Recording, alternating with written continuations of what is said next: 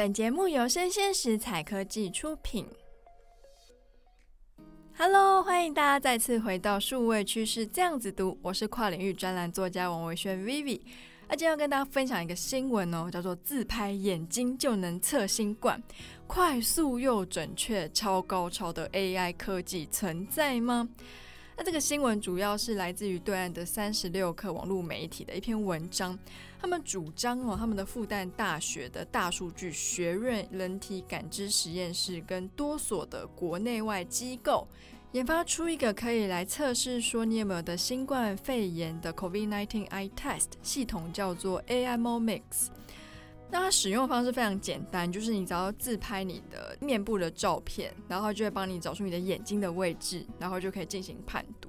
而且用眼睛来诊断疾病的这件事情，并不是太稀奇的事情，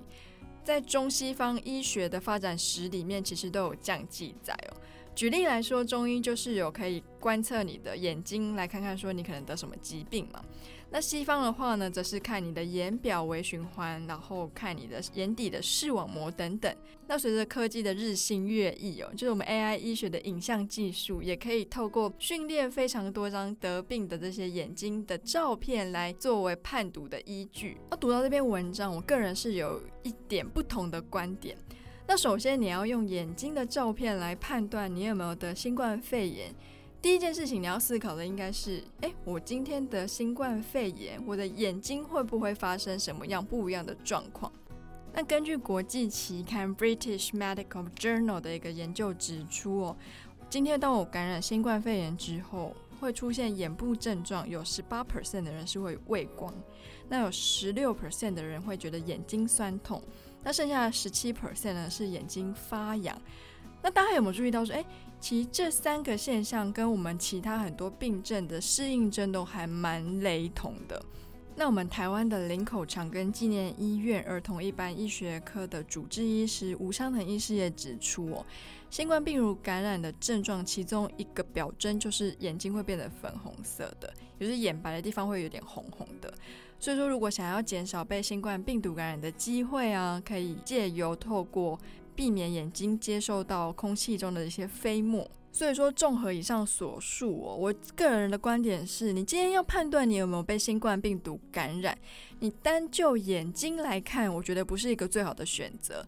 那怎么说呢？我们今天新冠病毒它其实是一个肺炎病毒。就算你是无症状的人好了，他一开始有症状，他都是比较偏向于呼吸道式的症状。那第二个，其实眼睛会变粉红色，会发痒，会畏光。有的时候你鼻子过敏，一直擤鼻涕擤久，其实你眼睛也会红。睫毛倒插，你揉一揉，你也是会红。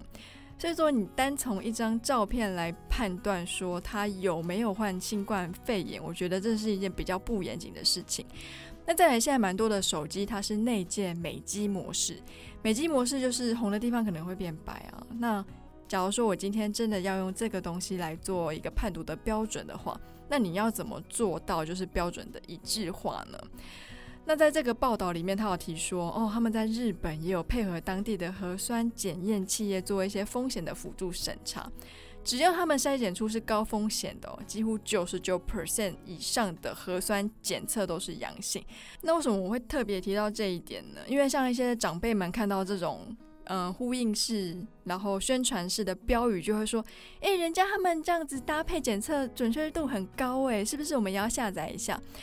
那我们现在是要求证据跟数据的年代嘛？其实他没有特别说是哪些企业，也没有说做了哪些风险辅助的检查。那大家可以试想哦，我们平常的快筛试剂啊，我们要擦擦鼻孔，然后擦擦我们的口腔，看看有没有病毒的阳性反应。那个时候都已经有所谓的伪阳性了，那更何况是从照片来看你有没有得新冠病毒？这怎么想都是蛮奇妙的了。那其二，其实眼睛并不是新冠病毒反应最激烈的一个表征的所在，所以透过就是手机照片来诊断这件事情哦，我觉得就是可以当做好玩的玩，听听就好。所以说啊，如果说要从一张照片来判断你有没有被新冠病毒感染哦，我觉得是不太严谨。但如果是从照片来看你有没有变胖的话，我倒觉得这个可信度还蛮高的。好，那今天的节目呢就播到这边。我是跨领域专栏作家王维轩 Vivi，我们下次见喽，拜拜。